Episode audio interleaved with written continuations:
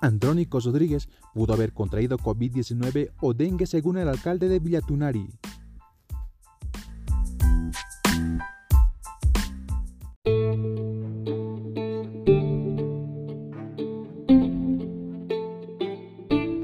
El alcalde del municipio de Villatunari, Astermies Romero, informó este martes que la salud del candidato a senador por el Movimiento al Socialismo y dirigente cocalero Andrónico Rodríguez lo pone en dos posibles enfermedades, dengue o COVID-19, ya que ambas dolencias presentan síntomas similares. No sé si es coronavirus o dengue, pero está estable la salud de él, está normal en su trabajo, afirmó. Tras la falta de conocimiento sobre la salud del vicepresidente de las seis federaciones cocaleras del trópico de Cochabamba generó especulaciones en los últimos días sobre presuntas complicaciones médicas a causa de un posible caso de COVID-19. Al momento, no existe confirmación de Rodríguez sobre si su persona fue afectada por la pandemia del coronavirus.